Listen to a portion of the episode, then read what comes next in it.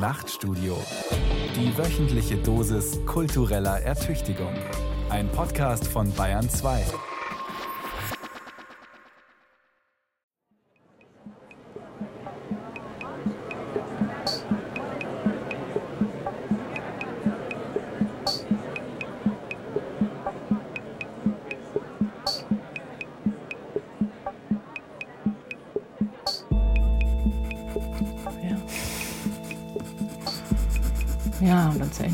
Hauptfigur und die lächelt. Und wenn mir der Gesichtsausdruck gefällt, dann darf er so bleiben und ansonsten muss ich das Pendel nochmal zeichnen. Am Anfang war, am Anfang war, da müssen wir genau hinhören. Am Anfang war das Gekritzel. Nein, am Anfang war das Bild. Nein, erst die Skizze. Das sind meine, also pass auf, ich habe hier, das ist so eine lose Skizze, die mache ich nachts im Bett oder in der Küche, wenn ich so da sitze und überlege. Und da weiß ich nur, okay, es gibt die Unterteilung. Und ähm, hier habe ich die Figur, die brauche ich jetzt, die zeichne ich als nächstes. Aber die Richtung gefällt mir nicht, deswegen drehe ich das Ding jetzt um. Dann schaut er in die richtige Richtung. Also und, ähm, und über diese Vorzeichnung lege ich dann dieses Pendelraster. Und da habe ich die Panels dann schon drauf gezeichnet. Ne? Am Anfang war das Bild. Der Boom der Graphic Novels. Ein Feature von Martin Zein. Ein Bild, zwei Figuren. Über der ersten schwebt ein großes Fragezeichen. Die zweite Figur fragt, Wie entsteht eine Graphic Novel? Was ist eine Graphic Novel? Was unterscheidet eine Graphic Novel von einem Roman und was von einem Comic? Oder sind Comic und Graphic Novel nur zwei Worte für ein und dieselbe Sache? dann umblättern zur nächsten Seite. Es gibt so viele Aspekte, die man beachten muss beim Comic erzählen, dass ich nicht einfach intuitiv das so runterzeichnen kann ohne Vorzeichnung. Ich würde ganz viele Dinge immer vergessen. So wie Radioreporter nicht vergessen dürfen, die drei Ws des Journalismus zu beachten. Wer, was, wie. Also Besuch bei der in Berlin lebenden Zeichnerin Uli Lust. Kurzporträt Uli Lust. Ich bin Comiczeichnerin und keine Autorin. Ich würde kein Buch verfasst haben, in dem ich einfach nur Text schreibe. Also ich habe eine Geschichte gesucht, die man mit Bild- und Textkombination erzählen kann. Strichzeichnung Uli Lust. 1967 in Wien geboren. Lebt heute im Prenzlauer Berg. 2009 legte sie Heute ist der letzte Tag vom Rest deines Lebens vor. Eine herausragende Graphic Novel. 450 Seiten lang. Fast vier Jahre Arbeit. Mit vielen Preisen ausgezeichnet und in acht Sprachen übersetzt. Uli Lust sitzt an ihrem Zeichentisch und führt vor, wie sie arbeitet. Die einzelnen Arbeitsschritte, die Werkzeuge, die Hilfsmittel. Am Anfang steht das Panel, so heißt das Einzelbild im Comic. So, und jetzt zeichne ich mal den Pendelrand. Aber natürlich nur links und oben, weil rechts und unten ist ja meine Hand. Und dann würde ich ja den Bleistift verwischen. Der kommt dann erst am Schluss. Das war jetzt eine super marginale Information, aber wir wollen das hier der Reihe nachmachen. Okay, ich zeichne mit Bleistift. Auch das ist etwas, das es in früherer Zeit nicht gegeben hätte. Früher waren die Drucktechniken noch nicht so weit entwickelt, dass man einen Bleistiftstrich schön hätte reproduzieren können. Da musste es unbedingt schwarz-weiß sein, mit der Feder oder mit dem Pinsel gezeichnet. Wenn man mit dem Bleistift aufdrückt, das hat so was Weiches. Er hat trotzdem noch verschiedene Strichstärken. Wenn er spitz ist, ist er sehr dünn und je weiter er runter geht, desto dicker wird er. Das macht die Linie lebendig und ich mag diesen weichen, cremigen Auftrag ganz gern. Die Linie lebendig machen. Das macht eine Graphic Novel aus. Es ist der individuelle, der lebendige Strich. Das Besitzergreifen der Geschichte mittels des Stifts oder des Pinsels. Comics bebildern nicht, sind keine Illustrationen. Die Bilder ergänzen hier nicht den Text. Bild und Text sind eins. Splash Panel. Eine schwarze Seite. In der Mitte ein schmaler, ausgefranster Lichtstrahl. Ein abgedunkeltes Zimmer und ein Türspalt. Die Dunkelheit. Etwas in ihr oder sie selbst scheint sich zu bewegen, zu fließen. Bilder von Menschen in schmalen Bunkergängen. Soldaten, Kinder, Frauen. Neben dem Zeichenbrett ein Buch mit Abbildungen von SS- und Wehrmachtsuniformen, an der Wand Fotos der Familie Goebbels. Sechs Kinder im Sonntagsstaat. Eine nationalsozialistische Vorzeigefamilie. Der Vater ging dauernd fremd, die Mutter erduldete das und am Ende vergifteten die Eltern ihre Kinder in Hitlers Bunker. Uli Lust sitzt an ihrer Adaption des Romans Flughunde von Marcel Bayer, der am Ende des Zweiten Weltkriegs spielt. Es geht um die Familie Goebbels, um den Klang der menschlichen Stimme, um Verblendung und Verrohung. Es gibt in dem Buch zwei Erzähler. Es gibt einen äh, männlichen erwachsenen Erzähler, Herr Kanau, der ist ein Sprach, ein Akustikforscher, also ein Tonmann. Er sammelt Geräusche. Er hat so eine Manie, dass ihm leise Geräusche furchtbar auf die Nerven gehen. Das ist fast so eine Krankheit bei ihm und er bekämpft das damit, indem er Geräusche sammelt, also indem er sie aufzeichnet und eine Karte erstellt mit verschiedenen Geräuschen. Und der ist im Bunker, um die letzten Worte von Adolf Hitler aufzuzeichnen.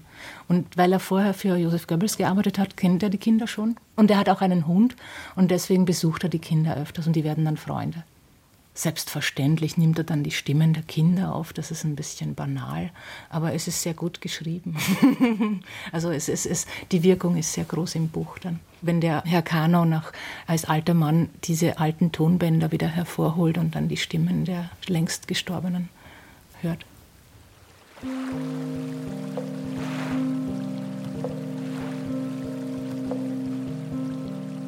Eine düstere Geschichte übers Hören, übers Lügen, übers Verführen.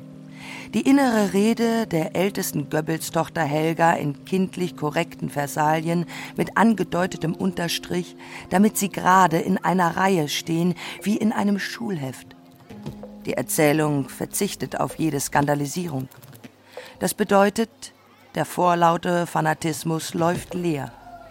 Keine schnellen Abfolgen, keine schreienden Bilder. Der Mord an den eigenen Kindern rekonstruiert in mehreren Anläufen anhand von sich widersprechenden Zeugenaussagen. Die Mutter, die den betäubten Kindern das Zyankali auf die Zunge tropft. Goebbels, der sich im Bunker mit einer Höhensonne bräunt und von Endsieg und Werwolf schwadroniert.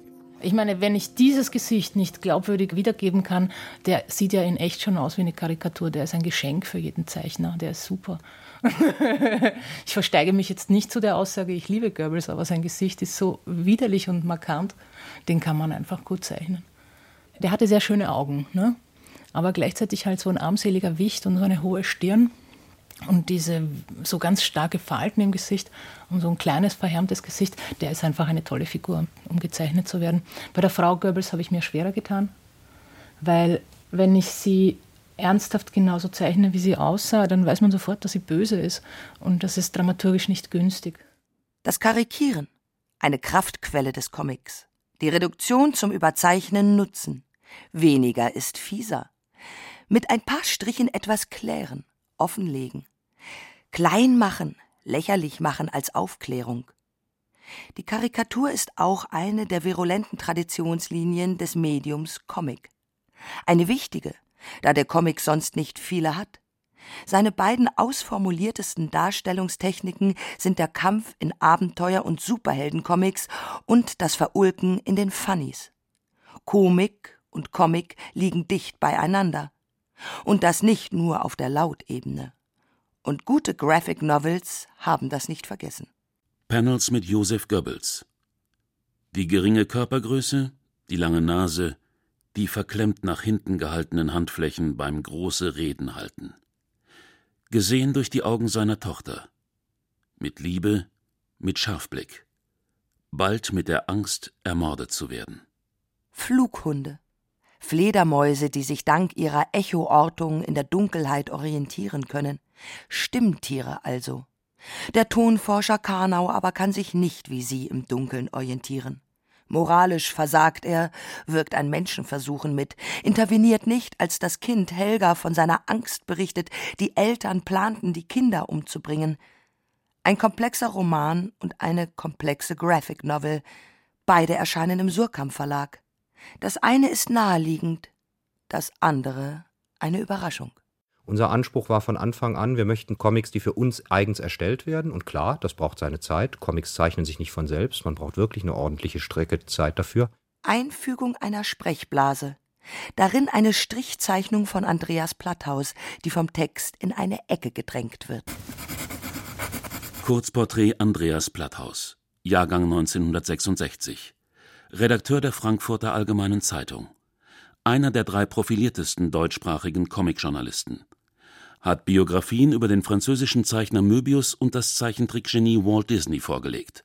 Außerdem Herausgeber der Graphic Novel Reihe im Surkamp Verlag. Ich habe Zeichner angesprochen und habe die gefragt, was interessiert euch?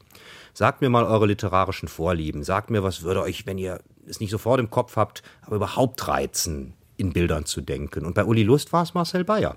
Uli Lust ist eine begeisterte Leserin von Flughunde gewesen und sagte, also das ist ein Band, der hat mich absolut mitgenommen und ich hatte schon beim Lesen Bilder im Kopf dazu. Und wenn das möglich wäre, und Marcel Bayer ist ein zufälligerweise Surkamp-Autor und jemand, der an Comics interessiert ist, wie sich dann herausstellte, was wir vorher nicht wussten. Aber er war ganz begeistert über diese Idee und ich bin jetzt mal sehr neugierig. Der Band ist jetzt fertig gezeichnet. Marcel Bayer liest ihn gerade. Die Welt der großen Literatur und die der Comics haben sich lange nicht berührt, mit Ausnahme der Reihe Illustrierte Klassiker, Weltliteratur heruntergebrochen zu billiger Bildermassenware. Damit wollte keine der beiden Welten etwas zu tun haben, weder die der Comicliebhaber noch die der Buchleser. Wenn also vor einem Jahrzehnt jemand gesagt hätte, Surkamp bringt eine Graphic Novel Reihe mit deutschsprachigen Zeichnern heraus, dann wäre er ausgelacht worden seit zehn Jahren hat man einfach gemerkt, dass sich bei deutschen Comiczeichnern wahnsinnig viel getan hat. Das heißt, ich hatte überhaupt keine Sorge, dass man genug Zeichner finden würde, die sich für so ein Projekt eignen würden. Und das war auch überhaupt kein Problem bislang. Es gibt mehr Bewerber dafür, als man überhaupt Bände machen möchte. Interessant ist tatsächlich die Frage, funktioniert das mit Surkamp zusammen? Da bin ich mir bis heute nicht ganz sicher. Der erste Band Alte Meister von Nikolaus Mahler adaptiert ist toll gelaufen, ist ein wunderbarer Band. Und trotzdem merkt man, dass in der Rezeption auch immer noch so ein bisschen das Spöttische dabei ist. Na ja, jetzt versuchen sie es eben auch in dieser populären Sache. Die Leute, die sich ernsthaft darauf eingelassen haben, sind weitgehend begeistert gewesen. Aber so zwei, dreimal hatte ich doch noch immer so einen Hauch von Soupçon. Andererseits ist das natürlich dann auch wieder extrem reizvoll, mit dem Verlag das dann zu machen, der halt doch so, sagen wir jetzt literarisch, immer noch den größten Namen in Deutschland hat. Wir können darüber streiten, ob das ästhetisch gerechtfertigt ist. Aber Surkamp steht für was sehr Bestimmtes. Und das jetzt mit Comic in Verbindung zu bringen, das war zugegebenerweise das, was mich gereizt hat. Aber die Surkamp-Kultur mit Comics zusammenzubringen, das finde ich toll. Und ich glaube, das passt auch viel besser, als man es bisher denkt. Das werden die Jahre dann zeigen.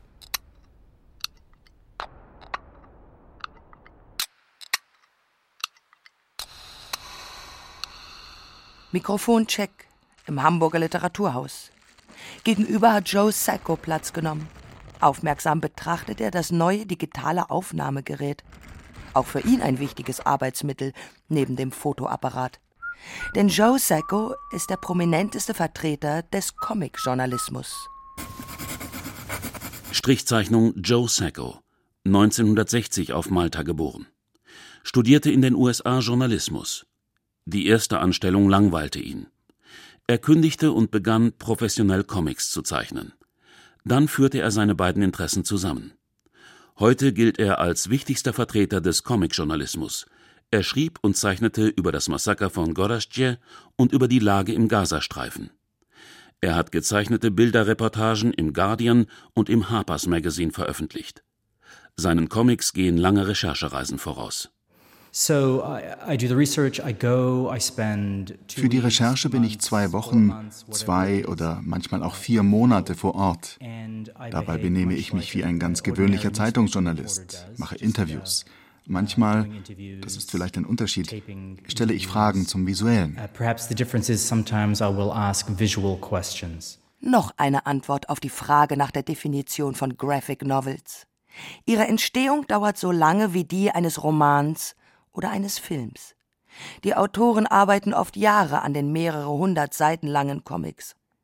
Ihr Umfang erlaubt es, komplexe Sachverhalte darzustellen, denn das Abwägen, das Betrachten beider Seiten, das sowohl als auch brauchen Platz. Also, wenn mir jemand etwas erzählt, dann unterbreche ich ihn vielleicht und frage nach Details, die mir später helfen, die Szene zu zeichnen. Für die Recherche nutze ich meistens Fotos, selten Skizzen. Wenn ich zurückkomme, Dann sehe ich meine Notizen durch, transkribiere meine Aufnahmen und schreibe ein komplettes Skript von Anfang bis Ende. Comicporträt Joe Sacco. Zweites Bild. Kreisrunder Kopf, Wulstlippen, zwei vorstehende Zähne, eine große, schmalrandige Brille. So zeichnet er sich selbst. Die kreisrunde John Lennon-Nickelbrille ist in Wirklichkeit nicht so groß wie in seinen Selbstporträts, die Lippen nicht wulstig, es gibt Augen statt nur Brillengläser. Der Mann vor uns ist nicht die Karikatur, die er von sich selbst zeichnet. Der Grund, warum ich meine also Augen nicht zeichne, das ist ein Hinweis darauf, dass der Leser nicht meine ganzen Gefühle und Gedanken sieht. Ich zeichne ein genaues Porträt, aber nur einen Teil meiner selbst, beziehungsweise dessen, was ich damals fühlte. Comic-Porträt Sacco. Drittes Bild. Ein Hintergrund. Einige Details, vorwiegend aber große schraffierte Flächen mit nur angedeuteten Konturen. Diese Art von Ich ist keine Comic-Erfindung. Der New Journalism hat die eigene Person als erzählerische Instanz in Reportagen etabliert. Auch Secco beschreibt seine Anreise, die Interviewsituation, die Haltung, die Wut, die Verblendung seiner Interviewpartner, ihre Versuche, ihn zu beeinflussen. Secco zeichnet sich selbst als Embedded Journalist allerdings nicht durch eine hochprofessionelle Medienfata Morgana, als eine Vorspiegelung von Wirklichkeit aus selektierten Informationen aller Golfkrieg, sondern beeinflusst, eingepackt durch seine Nähe zu den Gesprächspartnern, durch seine Anteilnahme an ihren Schicksalen. Sekos Themen sind Krieg, Vertreibung, Unterdrückung, Massaker. Im Irak, im Gazastreifen, im ehemaligen Jugoslawien. Frage Strichmännchen, warum Massaker, Krieg und Unrecht eine so große Rolle in seinen Büchern spielen. Well, it's not as if I enjoy writing about such things. Nun, es ist nicht so, dass mir das Spaß machen würde.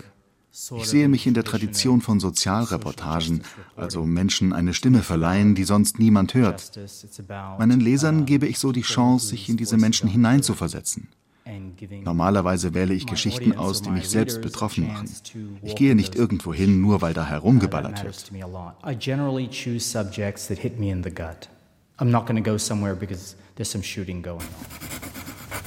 Comicporträt, viertes Bild.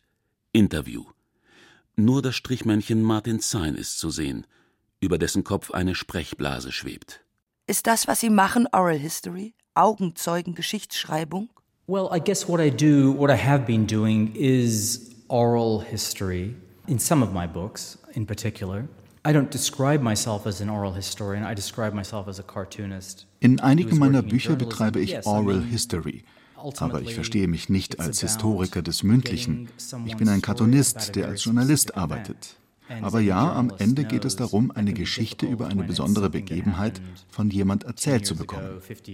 Und wie jeder Journalist weiß, kann das sehr schwierig sein bei etwas, das 10 oder gar 50 Jahre zurückliegt. Es geht darum, die Gesprächspartner auf das Ziel zu fokussieren, die Varianten und Verschleifungen zu reduzieren, die es immer gibt. Es ist eine klinische Arbeit, ein wenig kalt, aber man unterzieht sich dieser Arbeit für ein höheres Ziel, die Stimme des Gegenübers so genau wie möglich wiederzugeben.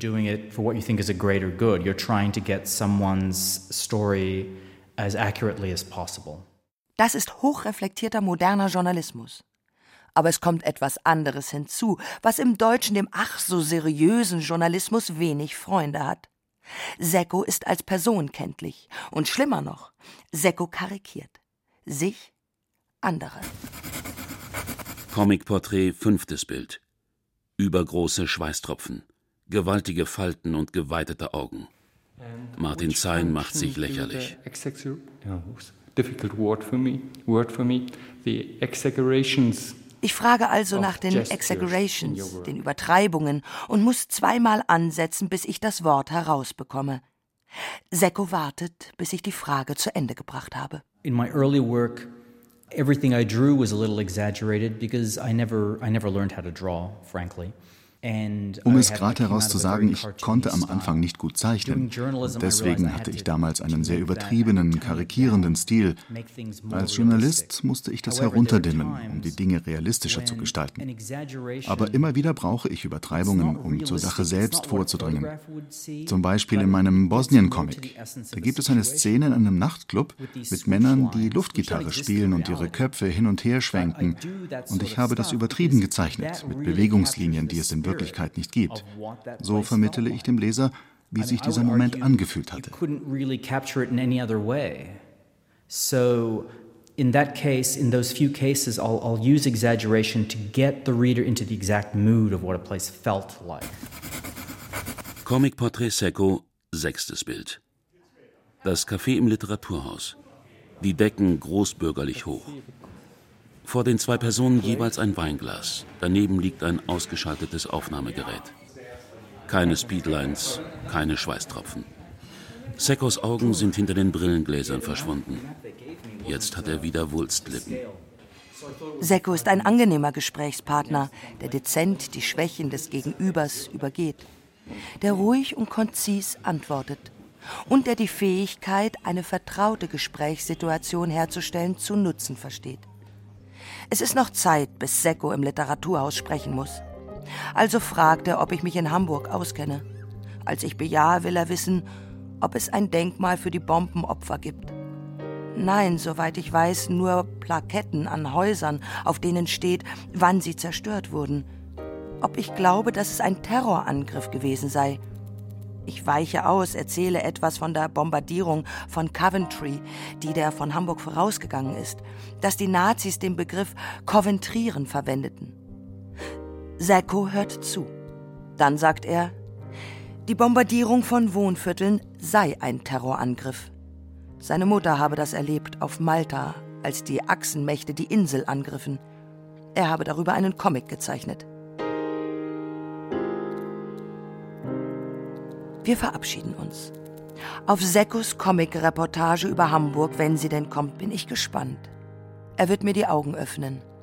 Auch das können Autoren von Graphic Novels, die sich selbst als Karikatur zeichnen.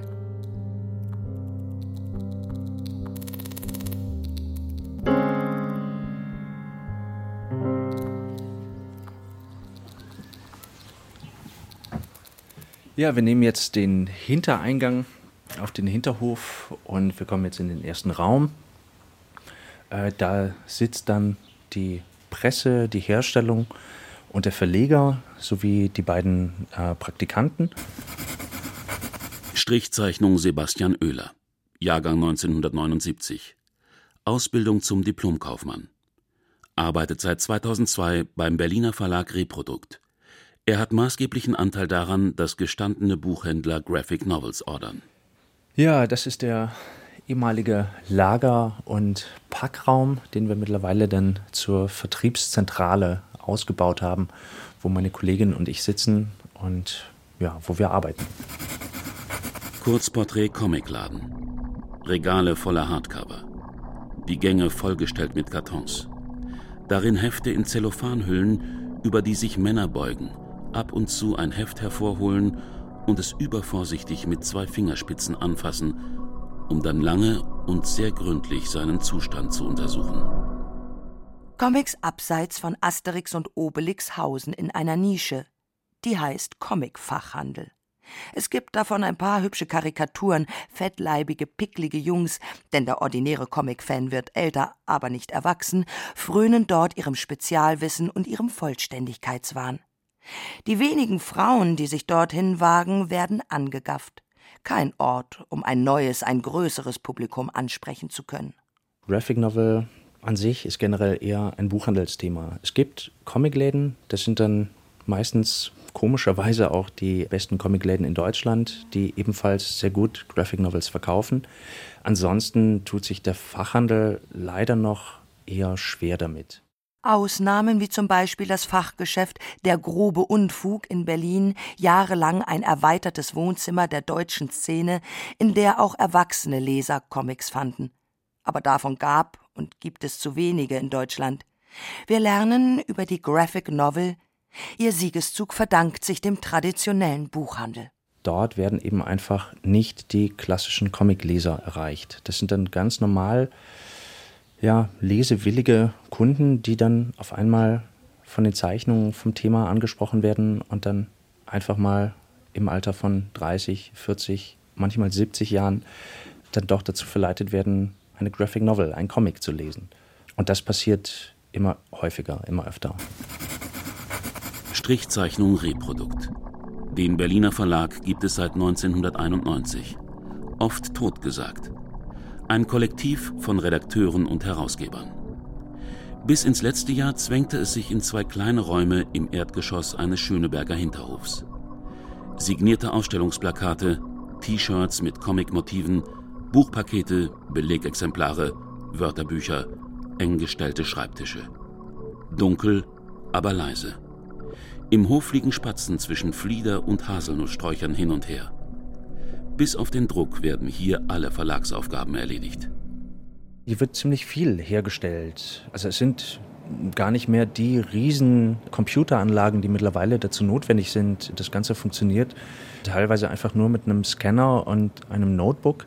Und das passiert hier. Also teilweise von den deutschen Autoren bekommen wir fast fertige Bücher, aber die ganzen Lizenzbücher, äh, die werden direkt bei uns in den meisten Fällen hier in diesen Räumen hergestellt. Reprodukt ist ein Kleinverlag in einem überschaubaren Segment des Buchmarktes. Ein Verlag, der es in den letzten Jahren geschafft hat, den Kreis seiner Leserschaft erheblich zu vergrößern. Wobei sich das in Deutschland äh, in den letzten Jahren auch schon ziemlich geändert hat. Autoren, von denen wir vor sechs, sieben, acht Jahren vielleicht 1000, 1500 Bücher verkaufen konnten über zwei, drei Jahre, da ist mittlerweile dann auch gut mal das Doppelte innerhalb von einem oder von anderthalb Jahren drin. Und das merken wir eben auch, also dass es zum einen für, für ausländische Autoren, also für sehr gute Graphic Novel Autoren, dass es da einfach einen größeren Markt in Deutschland gibt, aber eben auch diese ziemlich beeindruckende Entwicklung der deutschen Comic-Szene. Also mittlerweile gibt es so viele gute und auch erfolgreiche deutsche Autoren. Also beispielsweise Arne Belsdorf, der Babies in Black, The Story of Astrid Kirche und Stuart Sutcliffe im vorletzten Jahr veröffentlicht hat. Da wurden in Deutschland knapp 8000 Bücher verkauft und die Rechte an diesem Buch sind in 13 Länder verkauft worden. Letzte Woche kamen die Belegexemplare der japanischen Ausgabe. Äh, zwei Wochen davor kamen die Belegexemplare der amerikanischen Ausgabe. Und daran merkt man auch, dass das Klima generell in Deutschland da deutlich besser geworden ist. Eine Graphic Novel aus dem Comic-Entwicklungsland Deutschland erscheint in der Comic-Super-Duper-Macht USA, die gerade dabei ist, sich von ihrer Splendid Isolation zu verabschieden und Bildergeschichten aus Japan und Europa wahrzunehmen. Sebastian Oehler ist hörbar stolz, dieses Geschäft eingetütet zu haben. Strichzeichnung Comic-Verlagslandschaft. Neben Kleinverlagen wie Reprodukt, Avant oder Atrium hat sich vor allem der Hamburger Carlsen Verlag mit einem großen und hochkarätigen Graphic Novel Programm profiliert. In vielen Buchverlagen, bei Kiwi, Rowold, Eichborn, Knesebeck oder Surkamp, erscheinen mittlerweile auch Graphic Novels. Viele sind Adaptionen von Romanen. Presenting Superman. Up in the sky. Look, it's a bird. It's Superman. And now Einschub. Eine große Sprechblase mit der geletterten Frage: Warum Comics? Eine Frage, die Besucher immer wieder stellen, wenn im Buchregal zwischen den Gedichten von Gottfried August Bürger und den Gender Studies von Judith Butler Comics von Charles Burns stehen. Also warum? Die Antwort gibt ein Strichmännchen. Strichmännchen Martin Zein, Jahrgang 1964. Die Extremitäten der Figur nur angedeutet. Keine Muskeln. Die Augen, zwei Punkte. Ein winziger Körper und eine riesige Sprechblase. Eine Biografie entlang von Comiccovern. Eine Biografie entlang von Comiccovern. Wer in den 70ern groß geworden ist, kam mit Comics in Berührung. Die lagen beim Bäcker oder beim Tante Emma Laden. Das Mickey Maus Heft. Spider-Man oder Superman. Auch zack. Asterix und Tim und Struppi waren, wenn nicht Kanon, dann doch Peer Group Lektüre. Damit habe ich Bilder lesen gelernt. Comics lesen muss man lernen. Ich habe nie bestimmte Splash-Panels vergessen. Ganzseitig Bilder, bei denen Gleichzeitigkeit mit derselben Inbrunst inszeniert wurde, wie auf kubistischen oder futuristischen Gemälden. Ich lernte die Schlagfertigkeit, die verbale, von Spider-Man schätzen der noch in jeder Auseinandersetzung herumfrotzelte und damit ein ganz anderes Männerbild anbot als die immer tolle, also super langweilige Superman oder die französischen Technikfetischisten à la Militärpilot Mick Tanguy oder Rennwagenfahrer Michel Villon. Und ich lernte, dass zwischen Bild und Bild alles passieren konnte, dass der schmale Spalt zwischen zwei Panels einen Raum zum Erzählen schuf, den so bildhaft so greifbar kein Medium sonst anbot. Darum lese ich Bildgeschichten. Einschub, Ende.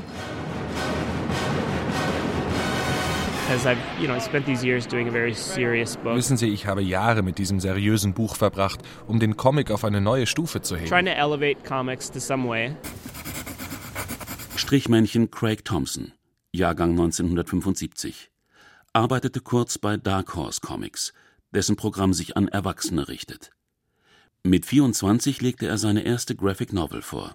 2003 folgte Blankets, auf der Frankfurter Buchmesse als bester Comic des Jahres ausgezeichnet, sowie in den USA gleich mit fünf Eisner Awards. Momentan arbeitet er an einem Kindercomic. Craig Thompson auf der Buchmesse in Frankfurt. Da mein Zug zu spät angekommen ist, haben wir nur 15 Minuten fürs Interview. Thompson bleibt gelassen und beantwortet ausführlich jede Frage. Er behandelt große Themen. Blankets kreist um die subkutanen Folgen streng religiöser Erziehung. Keine Enthüllungsgeschichte, sondern ein Comic über die Verletzung kindlicher Seelen.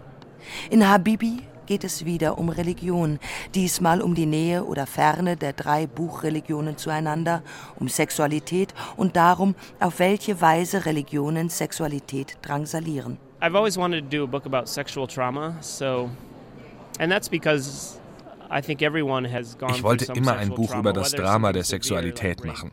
Ich denke, jeder von uns ist durch ein sexuelles Drama hindurchgegangen, sei es nun Vergewaltigung oder Missbrauch oder durch ein anderes, nicht so verletzendes, wie religiöse Dogmen, also spirituellen Missbrauch. Oder einfach nur die tollpatschigen ersten Schritte, mit denen wir unsere Sexualität erkunden. Auch die können dramatisch sein. Um von mir zu reden, in meinem Comic Blankets schildere ich die Erfahrung, sexuell belästigt zu werden werden. Als ich klein war, wurde jemand aus meiner näheren Umgebung vergewaltigt. Und es waren diese unglücklichen Erlebnisse, die meine jungfräuliche Sexualität geformt haben. So eine Art Drama aus zweiter Hand. Ich fühlte die Notwendigkeit, aus diesen Erlebnissen ein Buch zu machen. Es ging mir darum, die Nervosität des noch neuen sexuellen Triebs darzustellen, aber auch um das Ganze drumherum, das Bewerten, das auf Traumata und auf religiöser Indoktrination beruht. Das Buch ist ein Nebeneinander von Hässlichkeit und Schönheit, Profanem und Heiligen. Es behandelt also die beiden Seiten der Sexualität. Es blickt tief hinab in das Dunkle, das um die sexuelle Sphäre ausgebreitet wird, und verwandelt sie in einen Ort der Heilung. The sexual psyche and hopefully emerges in a place of healing. Die Heilung steht am Ende einer langen Leidensgeschichte aus Missbrauch, Vergewaltigung, Kastration, Prostitution und religiös verbrämter sexueller Kasteiung.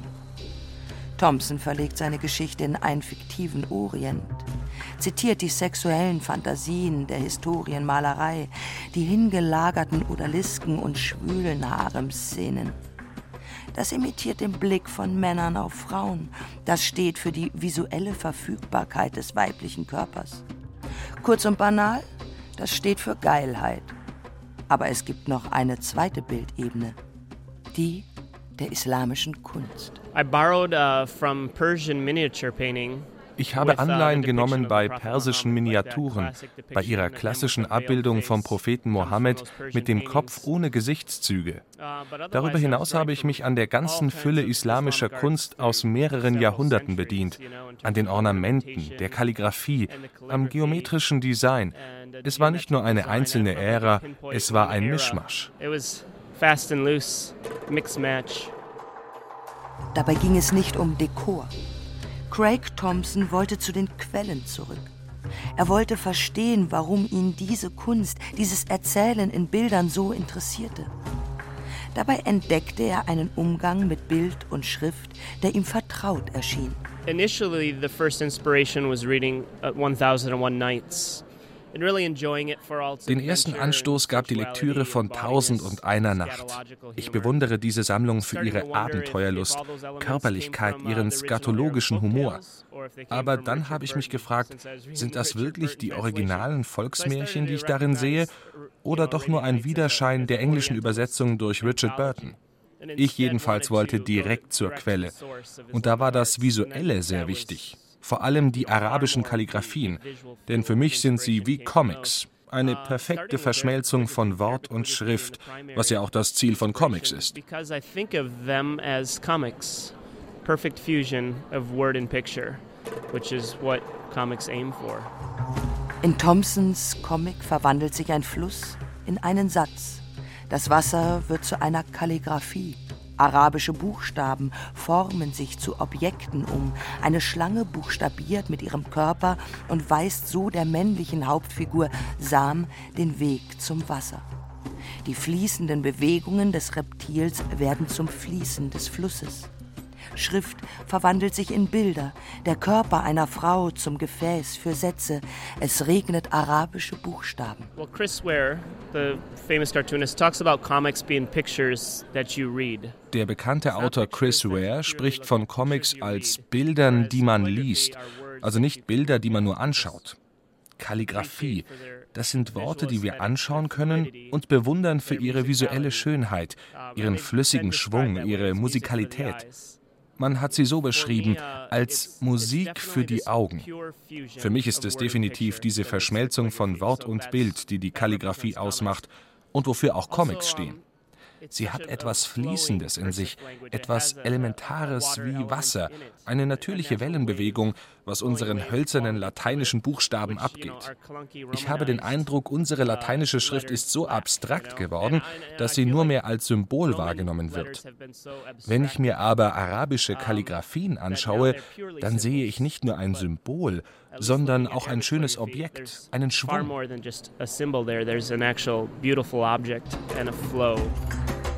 Comics sind also keine Literatur für Lesefaule, für beim Bilderbuch hängengebliebene, sondern eine ganz eigene Lektüreform. Musik für die Augen. Sie fordern ein synästhetisches Lesen. In Comics tritt das Körperliche von geschriebener Sprache hervor. Schrift ist hier nicht nur abstrakt, arbiträr, wie es in der modernen Linguistik heißt, sondern Schrift hat eine Verbindung zum Gegenstand. Aus Lettern wird ein Bild. Darin schwingt ein zutiefst theologischer Gedanke mit. Am Anfang war das Wort, und alle Dinge sind durch dasselbe gemacht, heißt es im Johannesevangelium. Das Wort erschafft Dinge. Im Comic ist das wörtlich zu verstehen. Schrift wird zur Sache selbst. Das Wort Wasser wird über das Fließen der Schrift zum Abbild von Wasser. Also, am Anfang war der Comic, ein quasi gottgleiches Erschaffen der Welt in Bild und Schrift? Möglicherweise. Über die theologischen Implikationen ließe sich streiten, über die ästhetischen Wechselwirkungen wohl kaum. Habibi von Craig Thompson ist Musik für die Augen. Eine fein ziselierte Komposition, die fast 700 Seiten zur Entwicklung braucht und sich manchmal innerhalb des Erzählens den Luxus eines Experiments erlaubt.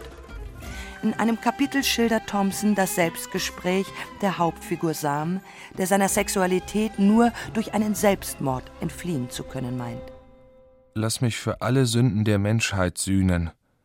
Lass mich die Flut freisetzen, die sich in mir aufgestaut hat. Lass mich sterben. Es sind dies Seiten, die sich einprägen, gerade bei versierten Comiclesern. Neun Seiten ohne Bild. Nur die Panelrahmen hat Thompson übrig gelassen, in denen der Text ohne Sprechblasen steht.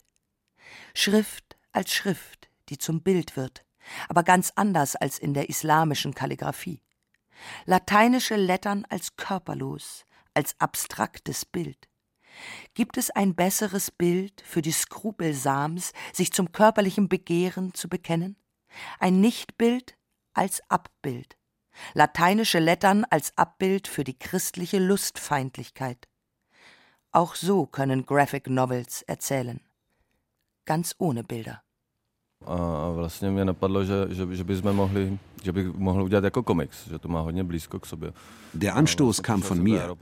Ich mochte Comics und wollte schon lange eine Graphic Novel machen. Ich war an keiner Akademie, bin also Autodidakt. Und dann traf ich mich im Herbst 2002 mit meinem Freund Jaroslav in einer Kneipe in Prag. Jaroslav erzählte mir dort die Geschichte von seinem Großvater Alois, worauf wir uns entschieden haben, daraus einen Underground-Comic zu machen. Eine kleine Sache, die wir eigentlich nur an Freunde verschenken wollen. Ten komiks vyzkoušet, neměli jsme jako ambice to prodávat nebo jít dál, že jo, tak nějak. No, ja. Strichmännchen Jaroslav Tunic, der Rudlik. Rudacz, das nicht, das Strichmännchen. Strichmännchen Jaroslav Rudisch, Jahrgang 1972, Journalist. Ja, ja, und, und noch viel mehr. Strichmännchen Jaroslav Rudisch, Jahrgang 1972, Journalist, Schriftsteller und Szene und Sprechübung. Bist du blöd? Was machst du mit mir? Native Speaker. Slowenisch, Slowakisch und Rätoromanisch.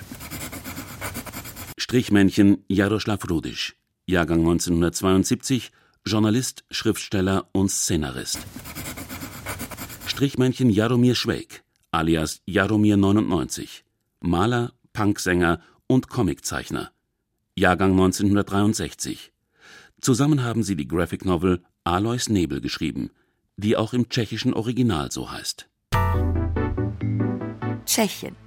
Ein kleines Land mit einer kleinen Szene und einem großen Comic, der zum Überraschungserfolg wurde. Die Graphic Novel Alois Nebel erzählt anhand der Lebensgeschichte eines Eisenbahners die Geschichte Mitteleuropas. Alle Katastrophen spielten sich entlang von Gleisen ab. Krieg, Judendeportation, Vertreibung der Sudetendeutschen, Eiserner Vorhang. Alois Nebel ist nicht der hellste, seine Welt wird begrenzt durch Eisenbahngleise und die Klarheit der Fahrpläne. Wofür die Züge genutzt werden, sieht er, aber durchschaut es nicht. Oder verdrängt er es? Er landet im Irrenhaus, kommt aber wieder frei. Eine Parabel auf Mitteleuropa mit glücklichem Ausgang. Eine glückliche Wendung auch für zwei Tschechen, deren Graphic Novel im großen Nachbarland Beachtung fand – die Ausstellung zu Alois Nebel tourt durch deutsche Literaturhäuser. Jaroslav Rudisch und Jaromir 99 führen durch die Münchner Station. Und das hat Jaromir alles gezeichnet und dann wurde das so rausgeschnitten, scherenschnittartig rausgeschnitten und das ist immer so die Grundlage. Ja, also dann haben wir eigentlich haben wir eine blaue Wand, dann kommt die Landschaft und dann erst kommt eigentlich unsere Geschichte. Ja, und die wird aber auch so ein bisschen zerstückelt und da sind so Dialoge, die da irgendwie rausspringen und, und uns fast irgendwie fast angreifen. Ne? Comic-Ausstellungen sind Notlösungen. Man zeigt sogenannte Originale, das heißt die Zeichnungen vor der Drucklegung. Auf ihnen ist zu sehen, was später fehlt. Retuschen, Vorzeichnungen, deckweiß und hellblaue Linien, die später nicht mehr zu sehen sind. Diese Ausstellung schlägt einen anderen Weg ein. Sie arbeitet mit Aufstellern im Treppenhaus, im Klo, im Flur, mit Figuren in Lebensgröße, mit Fahrplänen und Fotos. Die Ausstellung inszeniert die Graphic Novel, sie bebildert sie nicht nur. So, nächstes Bild. Ich bin in die Partei eingetreten, seit ich ein kleiner Steppke war, träumte ich von der Eisenbahn. Auf Ideale darf man nicht verzichten. Ja, Alois Nebel ist ein bisschen gespalten, also halb Tscheche, halb Deutsche äh, katholisch, Katholik, ein Kommunist wurde verwendet, der sagt, ja, ich bin ein schlechter Christ, ein schlechter Parteigenosse. Alles ist irgendwie in ihm zusammengewachsen zu einem so wilden Gebüsch und ja, ist ja klar, dass das kann nicht gut enden. Also der ist ja auch, auch am Ende wahnsinnig geworden. Ne? Also ein bisschen von der Geschichte von Mitteleuropa auch so ein bisschen leicht äh, gefordert worden. Die Geschichte Mitteleuropas auf 360 schwarz-weißen Seiten. Klingt nach Hybris. Ist aber eine verspielte, ironische Geschichte, gebaut um eine Rahmenhandlung, aus der historische Schlaglichter hervorstechen. Jüdische Deportierte, deutsche Vertriebene, sowjetische Deserteure. Doch ohne Trauerflor erzählt. Auch die polnischen Comics, die sich mit diesem Thema beschäftigen, sind sehr ernst. Wir haben das in Tschechien im Blut, dass wir immer mit Ironie arbeiten und auch mit Humor, weil dieser Humor uns von den Traumata ein bisschen befreit. Aber das hat sich keiner von uns so ausgedacht. Das hat sich so entwickelt. Aber vielleicht eignen sich Comics gerade für die Darstellung historischer Ereignisse, weil sie gar nicht vorgeben, die ganze Geschichte zu zeigen. Sie lassen Platz für Interpretation. Comicleser wissen, dass die eigentliche Handlung im Raum zwischen Bild und Bild geschieht. Sie muss erschlossen, erahnt, vervollständigt werden. Der Zeichner Jaromir 99. Ja, äh, naja, das, das ist recht. Äh, für mich sind die Leerstellen zwischen den Bildern sehr wichtig. Das, was zwischen den Rahmen passiert. Hier kommt der Leser ins Spiel. Seine Fantasie baut die Brücken zwischen den Bildern.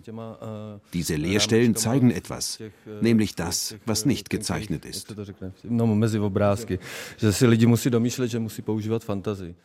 Leerstellen erzählen, aber man muss sie auch lesen können. Etwas, was nicht allen tschechischen Buchhändlern gelang. Der Szenarist Jaroslav Rudisch. Ich weiß noch, die, äh, als das erschienen ist zu diesem Graphic Novel in Tschechien, da kam ich in eine Buchhandlung in Prag am Wenzelsplatz, in eine von den großen Buchhandlungen, und habe gefragt, haben Sie Alois Nebel? Und sie hat, die Tante hat gesagt, Alois Nebel hat das so getippt. Dann hat sie, ja, finden Sie in der Abteilung Verkehrsliteratur oder Transportliteratur. Ich sagte, was? Ja, da ist was über die Eisenbahn. Es geht um die Eisenbahn. Ja, Eisenbahnen kommen in der Graphic Novel Alois Nebel vor. Aber die Gleise sind hier nicht nur technisches Werkzeug, sondern Linien, an denen entlang sich die Geschichte Mitteleuropas erzählen lässt. Mal langsamer, mal rascher. Als Biografie, als historischer Bilderbogen.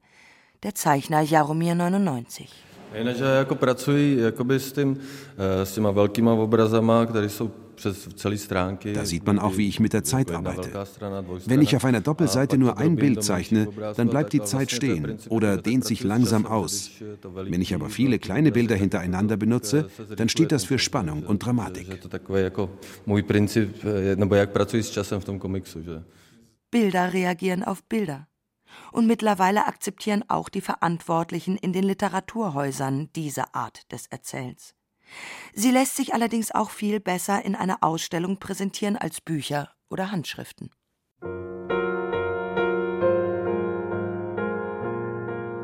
Intermezzo ohne Autor.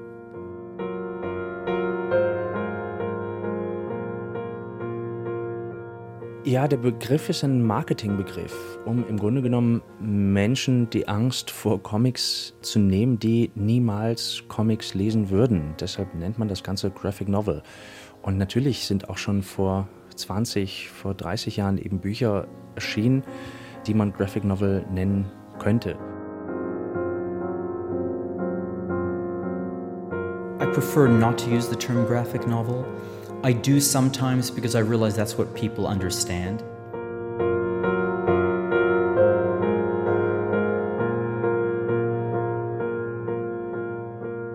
Ich verwende ihn nicht. Ich rede immer von Comics, weil es für mich der Oberbegriff ist und weil ich keinen Rechtfertigungsdruck verspüre, da irgendetwas zu beschönigen. Comics können genauso gut oder so schlecht sein wie Literatur auch. Es gibt unendlich viele schlechte Romane und es gibt unendlich viele schlechte Comics und trotzdem sagt das überhaupt nichts über die großartigen Möglichkeiten aus, die beide künstlerische Formen haben. Und dementsprechend rede ich immer von Comics, aber ich verweigere mich jetzt überhaupt nicht, wenn Leute den Begriff Graphic Novel verwenden, denn er scheint marketingtechnisch toll zu funktionieren. Und wenn gute Comics unter dem Label Graphic Novel in die Hände von klugen Lesern kommen, dann ist das herrlich und dann können die noch ganz andere Begriffe draufschreiben. Das ist mir vollkommen egal. Mich interessiert der Inhalt und die Form und die Benennung nur in zweiter Linie.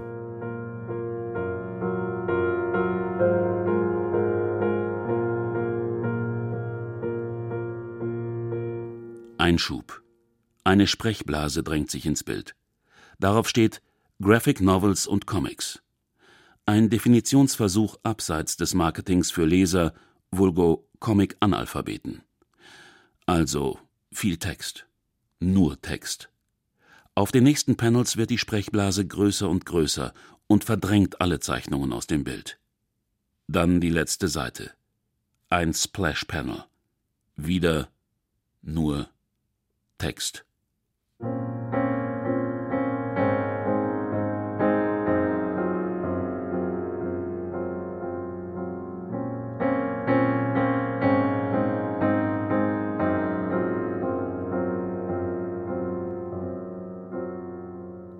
Graphic Novels richten sich an Erwachsene und sind umfangreicher als Comics.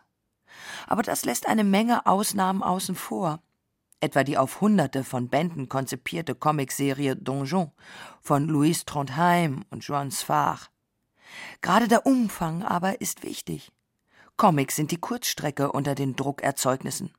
Ein Album von 48 Seiten durchzulesen dauert ungefähr zwei bis drei Stunden. Wobei wir wissen, dass auch eine Short Story, die Kurzstrecke unter den reinen Texterzeugnissen, wunderbare Leseerlebnisse hervorrufen kann. Size does no matter. Länge ist nicht alles. Zum Comiclesen gehört das immer wieder hervorholen, nochmals anschauen, durchblättern, wieder lachen, nochmals lesen. Das ist ein Kinderverhalten. Ja. Bei Kindern wird auch ein Witz besser, je öfter sie ihn erzählen. Wiederholung ist ein lustvoller Vorgang.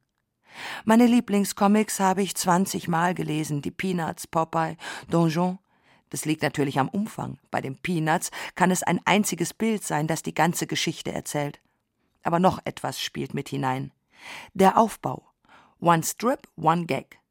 In einem Zeitungscomic wie den Peanuts muss am Ende eine Pointe stehen. Die Lektüre dauert nur Minuten. In Alben hingegen hat sich mit Hergés, Tim und Struppi die Seite als Konstruktionseinheit etabliert. Sie ist mit einem Blick zu erfassen, das Umblättern wird gerne als erzählerische Zäsur benutzt. Die Lesegeschwindigkeit orientiert sich immer noch am kindlichen Verschlingen, am Ich will sofort wissen, was passiert. Diese Lust befriedigen Graphic Novels nicht. Sie sind etwas für Langstreckenleser. Manchen Seiten ist das kaum anzumerken, andere sind kaum denkbar in Comics. Jene, auf denen nichts passiert. Scheinbar. Kontemplative Seiten, die das aufheben, was Erzählen in Comics lange Zeit ausmachte, dass zwischen Bild und Bild eine Veränderung eintritt. Graphic Novels können die Zeit aussetzen. Das geht nur, wenn man Zeit hat. Dennoch, Graphic Novels sind nicht per se ein Qualitätsmerkmal, nicht grundsätzlich besser als Comics. Masse ist nicht gleich Klasse. Aber viele Seiten sind eine Möglichkeit. Fernsehserien wie The Wire zeigen eine Art von Storytelling, die in den Formatbeschränkungen eines Spielfilms nur schwer umzusetzen ist, eine Fülle von Figuren, wie sie der bürgerliche Roman anbot, ein Gesellschaftspanorama, das nicht Halt gewährt, sondern wie ein Kaleidoskop geschüttelt wird, um neue Sichtweisen zu erlauben. Und was sind dann Graphic Novels? Im besten Fall Erkundungen, was im Comic möglich ist.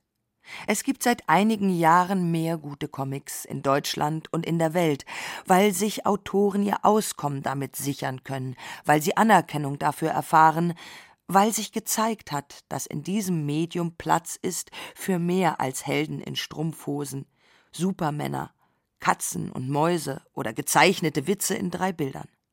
Wer will, kann diesen Möglichkeitsraum gern Graphic Novel nennen.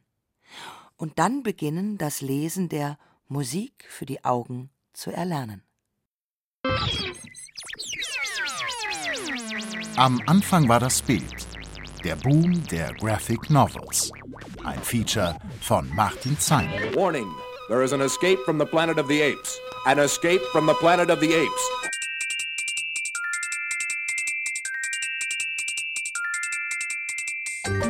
Nein, ich finde das super. Ich mag gerade das Radio für, für solche Sachen Ja. sehr. Also abgesehen davon, dass ich die unkomplizierteren Radioaufnahmen immens schätze, finde ich, man kann wunderbar über, über Dinge, die anschaulich sind, reden, weil, Ja. man, weil man sich seine eigenen Bilder macht. Sprechende Bilder machten Thomas Albus. Haben wir geschafft, diese, diese Klippe zu umschiffen? Bibiana Beglau. Ja.